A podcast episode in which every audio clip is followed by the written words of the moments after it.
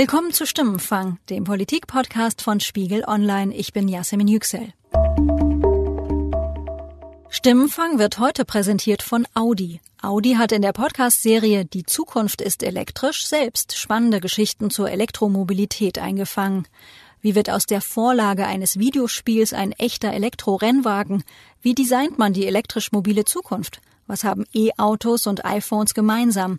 Das erfahren Sie jetzt in Die Zukunft ist elektrisch.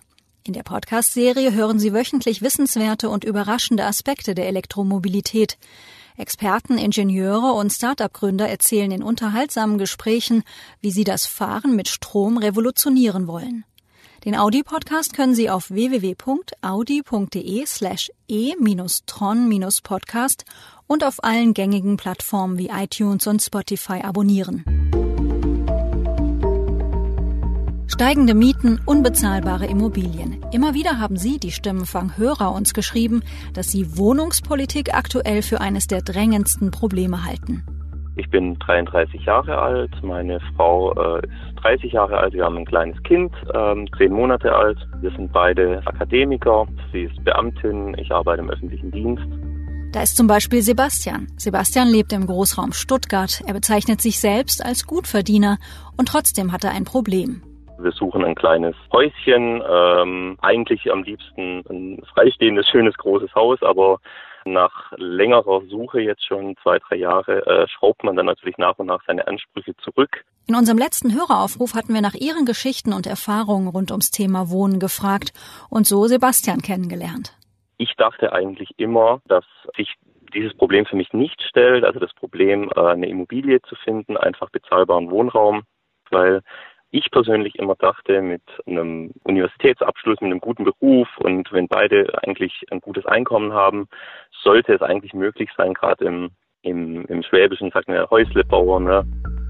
Warum kann sich ein gut verdienendes junges Paar in Deutschland keine Immobilie leisten? Warum wird das Mieten für viele Menschen immer teurer? Was läuft schief in Deutschlands Wohnungspolitik? Darum geht es in dieser Episode von Stimmenfang. Na, die Politik hat viele Jahre hinweg dieses Thema quasi aus den Augen verloren. Man war davon ausgegangen, dass Deutschland fertig gebaut ist. Da weiß man mittlerweile, das war eine Fehlprognose. Das ist mein Kollege Alexander Jung. Er ist Wirtschaftsredakteur und schreibt für den Spiegel seit Jahren über Wohnungspolitik. Es ist einfach eine enorme Nachfrage nach Wohnraum, insbesondere in den Ballungsräumen und insbesondere an billigen Wohnraum. Und ähm, da ist, herrscht regelrecht Wohnungsnot und das liest sich natürlich an den Preisen, schlägt sich das wieder nieder. Mit meinem Kollegen werde ich über die Ursachen der Wohnungsnot und die aktuellen politischen Lösungsansätze sprechen. Meine Damen und Herren, äh, bezahlbarer Wohnraum ist die soziale Frage unserer Zeit. Wir wissen, dass das Thema Wohnen insbesondere in den Ballungsgebieten eine riesige Herausforderung für Millionen von Menschen ist. Und ich habe stellvertretend für die vielen Hörer, die sich bei uns gemeldet haben, mit zwei von ihnen Telefoninterviews geführt. Von Sebastian und seiner schwierigen Suche nach dem eigenen Haus hören wir später noch mehr. Beginnen wollen wir mit der Geschichte eines Mieters, die vermutlich vielen Mietern in Deutschland sehr bekannt vorkommt. Ich habe abgekotzt. Ich dachte, das kann ja nicht wahr sein in so kurzen Zeitraum wie so Bombeneinschläge äh, nacheinander, drei Mieterhöhungen in vier Jahren, das ist Horror. Zumal die Einkommen ja auch nicht steigen. Steffen ist Mitte 40 und Familienvater aus Berlin. Mit seiner Frau und zwei Kindern wohnt er seit 1999 in einer ehemaligen Sozialwohnung im Berliner Süden. Bei Einzug zahlte die Familie rund 530 Euro warm. Als 2003 die Sozialbindung für seine Wohnung wegfiel, wurde die Miete angepasst. Aus heutiger Sicht, sagt Steffen, sehr moderat. Denn seit Ende 2014 ein landeseigenes Wohnungsunternehmen, die DGWO, seine Wohnung gekauft hat, kam eine Mieterhöhung nach der anderen. Als die Übernahme war, stand, äh, haben wir, glaube ich, drei oder vier Schreiben bekommen, wo drin stand, es ändert sich für sie nichts, es ist nur eine neue Verwaltung und äh, es passiert nichts. Das Versprechen hat der neue Vermieter nicht eingehalten. Allein in den letzten vier Jahren bekam Steffen drei Mieterhöhungen und zahlt inzwischen für seine Dreizimmerwohnung, 83 Quadratmeter, mit einem seit 1973 nicht sanierten Badezimmer, 700 Euro warm. Wohlgemerkt am Stadtrand von Berlin. Können Sie in etwa beziffern, ähm, wie viel Prozent Ihres Haus Nettohaushaltseinkommens bei Ihnen, bei Ihrer Familie jetzt für die Miete draufgeht? Das sind so knapp 28 Prozent.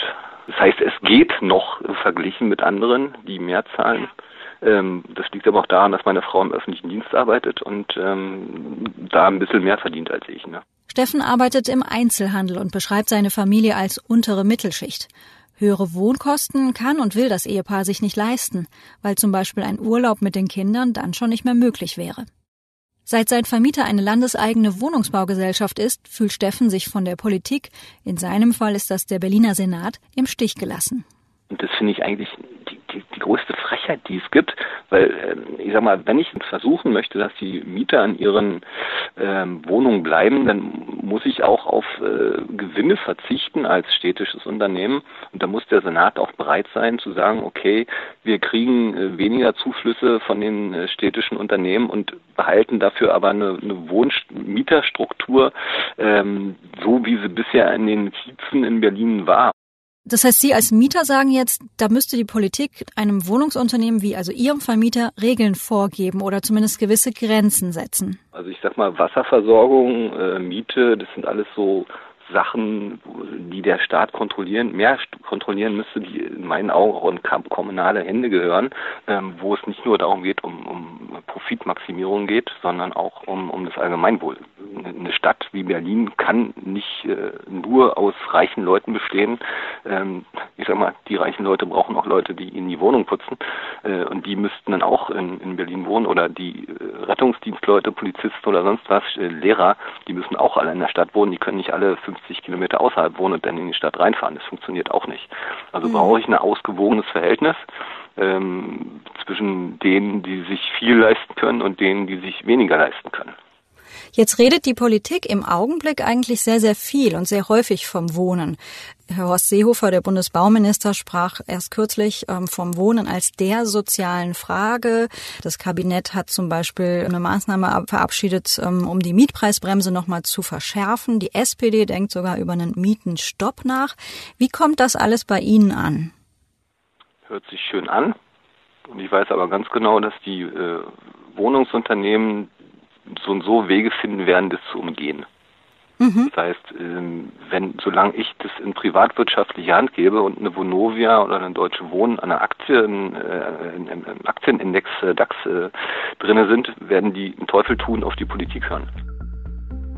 Ich hatte anfangs gesagt, dass wir Steffens Geschichte erzählen, weil das Thema bezahlbares Wohnen viele Menschen betrifft.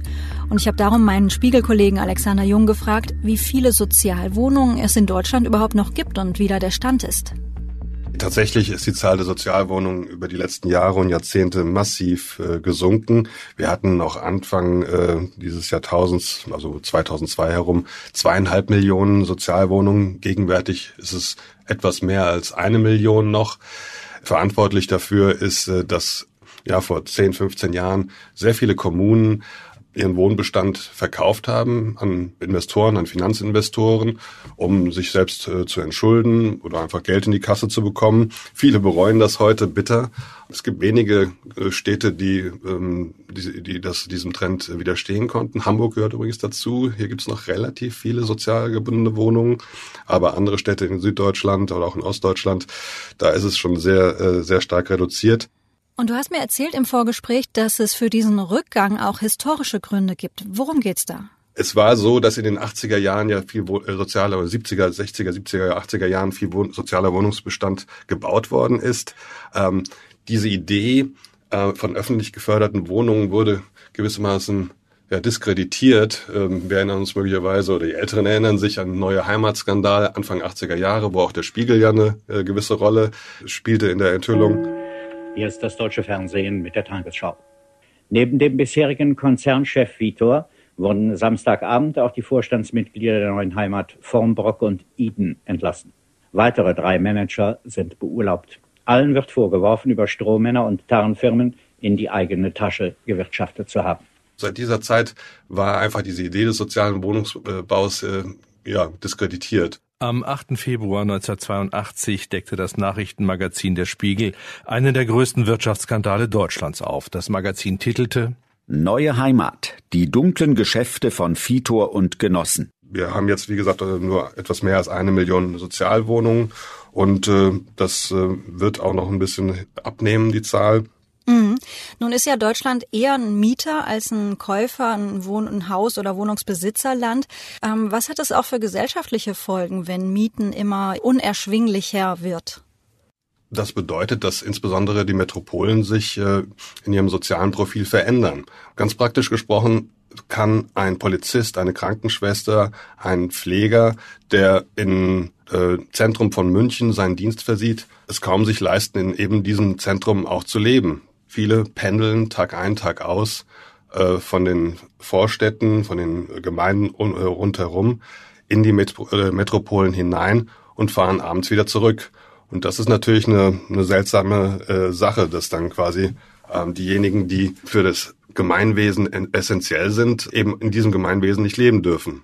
Genau das sagt ja auch unser Hörer von eben, der Mieter Steffen, der eben meint, eine Stadt wie Berlin sollte nicht ausschließlich von reichen Menschen bewohnt sein. Ähm, was sagst du, wie ist es dann zu beurteilen, dass Kommunen, dass Regierungen sich aus dem sozialen Wohnungsbau mehr oder weniger zurückgezogen haben und das dem Markt überlassen? Man kann so ein Thema wie Wohnen ganz sicher nicht allein dem Markt überlassen. Da, mhm. Das ist ein Fehler, äh, der in den letzten Jahren gemacht worden ist und äh, den man nun auch wirklich bitter bereut. Es ist ähnlich wie das Thema Gesundheit, ähm, eine Sache, die nicht einseitig nur dem Markt oder einseitig nur der öffentlichen Hand überlassen werden kann. Es kann ja auch nicht umgekehrt so sein, dass jede Wohnung quasi verstaatlicht ist, äh, wird und äh, das Thema quasi äh, per Plan erledigt zu erledigen ist. Es ist eben eine Mischform nötig, was die Sache natürlich schwierig macht. Äh, eine gewisse Regulierung natürlich ist vom, vom Staat auch nötig und die wird ja auch äh, gemacht. Man kann ja nicht Mieten äh, ins Absurde erhöhen, da, da gibt es ja gewisse Regeln.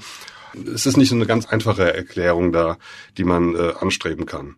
Du hast kürzlich im Spiegel ein Interview geführt ähm, mit einem, ich glaube, Deutschlands größtem Vermieter, kann man das so sagen, dem Chef der Vonovia, das ist ein Wohnungsbauunternehmen.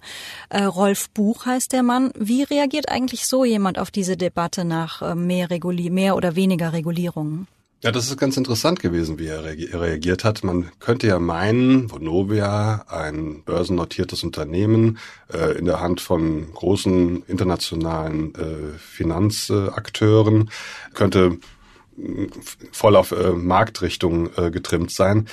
Aber er hatte uns gesagt, er sei überzeugt, dass der Mietmarkt äh, reguliert gehört, weil äh, ein unregulierter Markt eben zu sehr schwanke. Und er verkauft seinen Investoren eben das Argument, dass ein regulierter Markt, der weniger stark schwankt, auch ähm, quasi ja, ein stabiler Markt ist und ähm, ein bisschen berechenbarer Markt ist, was die Renditen angeht. Andererseits natürlich ist äh, ein Unternehmen wie ein Bonovia äh, auf Rendite getrimmt. Ähm, es ist ein ganz klares Geschäftsmodell dahinter, dass durch Modernisierung der Wohnungen auch Mieterhöhungen angestrebt werden. Dadurch erhöhen sich die, auch die Einnahmen eben dieses Unternehmens und das wiederum ist auch das, was eben quasi die Aktionäre, Aktionäre verlangen. Das heißt, wenn ich jetzt als Mieter einen Privatmenschen zum Vermieter habe und nicht ein großes Wohnungsbauunternehmen, das wiederum Aktionäre im Nacken hat, dann habe ich vergleichsweise Glück gehabt das ist ja dann so ein bisschen in Deutschland auch eine, Art Zweiklassengesellschaft. Es gibt eben Millionen Mieter, die haben einen Vermieter, oft eine Privatperson, der eben nicht unbedingt an Rendite äh, gelegen ist, dem es egal ist oder beziehungsweise es wichtig ist, dass es einfach ein ruhiger, zuverlässiger Mieter ist und äh, der Mieter kann dann eben Jahr um Jahr mit der ungefähr derselben Miete eben da gut leben. Das sind sicher recht viele Mieter in Deutschland.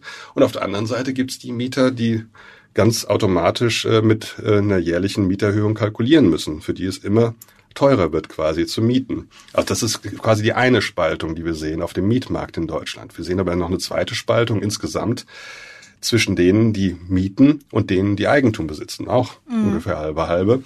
Ähm, die, die Eigentum besitzen, die können damit kalkulieren, dass ihr Eigentum, zumindest wenn es im Ballungsraum äh, existiert, von Jahr zu Jahr äh, wertvoller geworden ist die, die zur Miete wohnen, müssen damit kalkulieren, dass ihre Miete häufig äh, von Jahr zu Jahr steigt.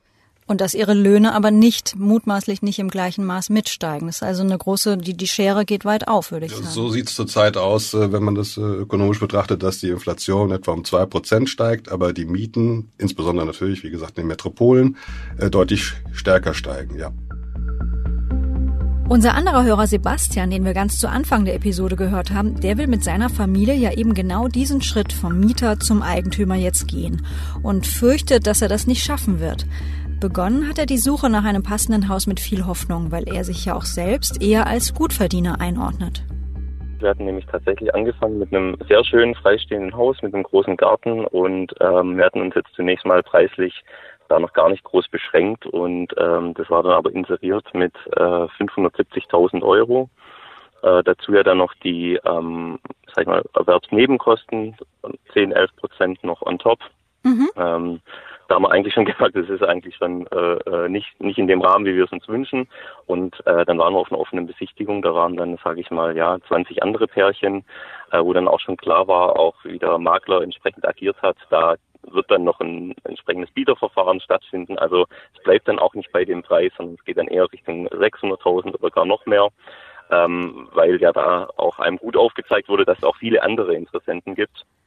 Und da haben wir dann gesagt, okay, das ist einfach eine, eine Nummer zu groß, das möchten wir auch nicht, einfach diesen erheblichen Aufwand.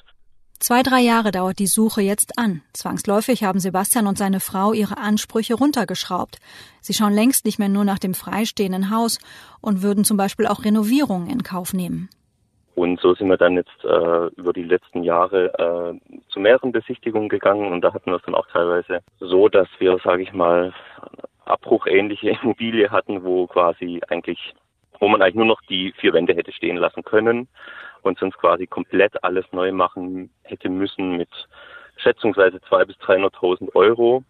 Ähm, und diese Immobilie war dann immer noch für 370, 380.000 äh, inseriert, also äh, eigentlich abbruchreif, für dass es äh, für uns aktuell äh, als junge Familie nahezu unmöglich ist, äh, etwas zu finden. Das heißt, dass dieser Traum vom Eigenheim, wie man so schön sagt, dass der für Sie eventuell nicht in Erfüllung gehen könnte, schockt Sie. Total, also mich schockt das äh, total. Da hätte ich, hätte ich nie damit gerechnet, äh, ehrlich gesagt. Und ich müsste auch sagen, ich finde auch, dass da die Politik was, was tun müsste, gerade was die, was die Erwerbsnebenkosten angeht, mhm. die ja dann durchaus auch nochmal nicht unerheblich sind da äh, finde ich, könnte man schon einiges tun, um es einfach jungen Familien äh, wie uns jetzt in dem Fall zum Beispiel einfach etwas einfacher zu machen. Ich gehe mal vorsichtig davon aus, Ihre Elterngeneration gehört vielleicht noch zu denjenigen, für die das möglich war, ein Eigenheim ähm, sich zu bauen oder anzuschaffen. Liege ich da richtig? Absolut, mhm. absolut, ja. Also so, so bin ich, so sind wir beide quasi auch aufgewachsen, dass es äh, in, in dem Haus, dass es klar ist. Ähm, das war das, äh, das Ziel der Eltern oder ja, war, war im Prinzip nie, nie ein Thema auch wenn ich in meinem Freundeskreis rumgucke, ähm, da ähm, sind eigentlich alle Eltern äh, Besitzer von einem schönen freistehenden Häuschen und so habe ich das eigentlich für mich auch immer gedacht und zu wissen, dass es sehr schwierig wird und Umständen vielleicht sogar unmöglich, das ist schon schon schlimm, es belastet einen, vor allem wenn man eigentlich äh, gerne äh, noch mehr Kinder hätte, also zwei oder drei. Ähm, das empfinde ich eigentlich als ähm, ganz furchtbar, dass man sich dann sogar da schon überlegt, okay, äh, können wir es uns überhaupt leisten, wenn wir denn äh, da Eigenheim haben wollen, eine größere Familie zu gründen. Alexander, wir haben jetzt die Geschichte gehört von einer jungen Familie, die eigentlich von sich dachte, check, check, wir haben vieles richtig gemacht, Rahmenbedingungen stimmen, ähm, wir kaufen jetzt ein Haus. Und jetzt sieht es so aus, als könnte das nicht klappen. Warum ist eine Immobilie, warum ist ein Hauskauf in Deutschland so teuer geworden? Das liegt ähm, an verschiedenen Faktoren. Einmal ist es, äh, der Grund und Boden ist sehr teuer geworden. Also da ist auch ein bisschen Spekulation dabei, insbesondere in Metropolen. Die Bodenpreise sind teilweise zweistellig pro Jahr, also 10, 20, 30 Prozent äh, nach oben gegangen. Und äh, das ist, glaube ich, ein, ein ganz wichtiger Grund, warum Bauen so teuer geworden ist. Ein anderer Grund ist, äh, die Auflagen haben sich erhöht ähm, ob das Energiesparen ist oder Lärmschutz oder äh, andere Dinge. Es ist also einfach komplexer geworden zu bauen und dadurch auch sehr viel teurer geworden. Äh, es dauert länger äh, im Schnitt. Es gab kürzlich eine Untersuchung, dauert ein Mehrfamilienhaus jetzt schon 48 ähm, Monate, also vier Jahre, bis es da steht. Das war vor ein paar Jahren noch äh, deutlich weniger, waren es zweieinhalb Jahre. Das liegt natürlich auch daran, dass es äh, dadurch, dass äh, alle Welt bauen möchte, äh, eine Verknappung an, ähm, an Bauleuten, an Bauarbeitern bis hin zu Baumaterial äh, ist. Also wenn man als ähm, einfacher Bürger sich ein, ein Haus hinstellt, kann es mitunter passieren, dass man längere Zeit auf Beton warten muss. Also es ist einfach zurzeit so eine Hochkonjunktur, da ist es gar nicht so einfach zu bauen. Du hast in, einem, äh, in einer Geschichte auch kürzlich eben über diese ewig langen Verfahren geschrieben im Spiegel. Ja. Du schreibst dort, manchmal dauert die Genehmigung eines Gebäudes länger, als es zu errichten. Ja, die Zahl der Vorschriften hat sich wirklich fast schon, man muss schon fast sagen, exponentiell entwickelt. Das waren vor einigen Jahren noch äh, 5000, äh, jetzt haben wir ungefähr 20.000 äh, äh, Bauvorschriften. Man muss ja überhaupt auch als Bauunternehmer am Ball bleiben, um das alles zu erfüllen. Und dann ist es noch so, dass diese Bauvorschriften sich teilweise von Bundesland zu Bundesland unterscheiden. Also mal ein Beispiel. Ähm, die Brüstungshöhe bei Fenstern ist zwischen Berlin und Brandenburg unterschiedlich. Also von Bundesland zu Bundesland. Das heißt, im einen Land sind es 90 Zentimeter, im anderen sind es 110 Zentimeter. Äh, es ist ziemlich widersinnig, aber so gibt es ganz viele Punkte, worin sich die Bauordnungen der einzelnen Bundesländer unterscheiden. Ähm, es gibt immer noch nicht die quasi verbindliche Musterbauordnung, an die man sich richten kann. Mhm. Wie könnte denn nun die Politik hier bei dem Thema ähm, im Idealfall regulierend wirken oder eingreifen? Einmal das Thema Kosten. Also ich glaube, Boden ist so ein Schlüssel äh, Element bei der ganzen Sache. Man muss sehen, dass man mehr Grundstücke ähm, freigibt, die man bebauen kann. Grundstücke freigibt oder auch aufstockt. Wenn ich sehe äh, in Städten wie Hamburg, dass da immer noch äh, nur viergeschossig gebaut wird, obwohl fünfgeschossig meines Erachtens kein Problem darstellt, äh, dann, dann sollte man doch wirklich auf fünfgeschossig gehen beispielsweise. Aber man sieht auch äh, enorm viele Brachen immer noch, wenn man ganz genau durch die Städte geht, selbst richtig äh, äh, angesagte Metropolen, Frankfurt, es gibt überall noch äh, Brachen, die aus verschiedenen Gründen nicht bebaut werden. Man könnte natürlich auch unterstellen, dass zum Teil Spekulation damit betrieben wird, dass Leute, Eigentümer ähm, darauf warten, dass es äh, möglicherweise noch äh, wertvoller wird, dieses Grundstück. Und da, äh, denke ich, kann sollte die Politik auch äh, Dinge unternehmen, um damit diese diese Brachen äh, äh, eben aktiviert werden, damit da was entsteht. Mehr Grundstücke freigeben, okay. Ähm, an welchen Stellschrauben könnte deiner Meinung nach noch gedreht werden? Es gibt Möglichkeiten. Es ist gerade die Grundsteuerdebatte. Grundsteuer heißt, dass eben ja der Grund und Boden mit einer Steuer belegt wird, eine ganz wichtige äh, Steuer für die Kommunen. Ähm, da könnte man einen neuen Ansatz verfolgen und eine Art Bodenwertsteuer äh, einführen. Übrigens eine uralte Idee, die schon Hans-Jochen Vogel noch zu seiner Münchner Zeit äh, versucht hatte zu etablieren, beziehungsweise zu seiner Zeit als Bauminister, ähm, dass also tatsächlich der Boden besteuert wird und äh, ähm, und nicht der Ertrag aus dem Boden. Mhm. Und das könnte dann schon den einen oder anderen motivieren, eine brachliegende Fläche dann zu bebauen. Und sag mal, die Kaufnebenkosten, also Makler, Notar, die Grunderwerbssteuer, das sind so Faktoren, die viele unserer Podcast-Hörer in ihren Mails an uns auch erwähnt haben oder darüber geklagt haben. Ähm, wie ist da der Stand in Deutschland bei diesen Kosten, die auf Hauskäufer ja auch zukommen? Wenn man in anderen Ländern schaut, die sind deutlich niedriger in anderen Ländern, ähm, ob das jetzt der Makler oder der Notar ist. Aber Grunderwerbsteuer ist ein ganz wichtiges Thema, weil das die, diese Steuer wirklich in den letzten Jahren enorm in einzelnen Bundesländern gestiegen ist, auf ich glaube bis sechseinhalb Prozent von, von der Kaufsumme.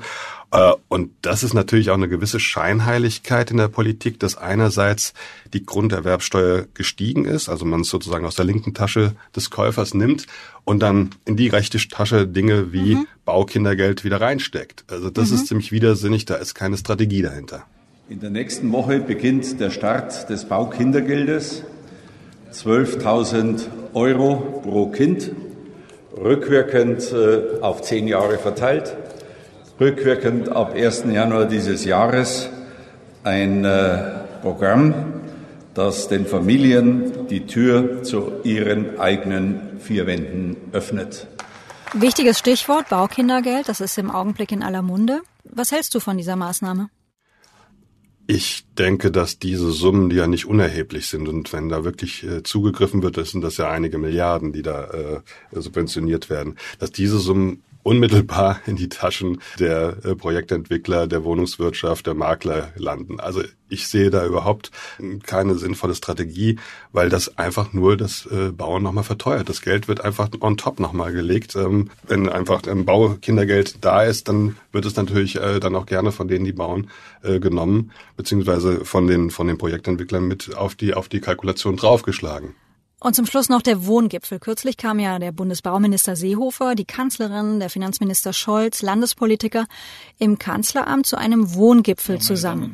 Der Verlauf äh, dieser, dieses Gipfels aus meiner Sicht ein ganz starkes Signal für die Wohnraumoffensive, die ja die Bundesregierung mit diesen 1,5 Millionen Wohnungen formuliert hat.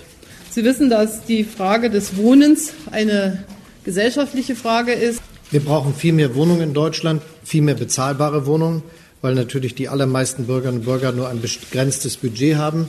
Es wurde ein Papier verabschiedet, da steht eine Reihe von Maßnahmen drauf. Wie bewertest du diese aktuellen Schritte in der Politik?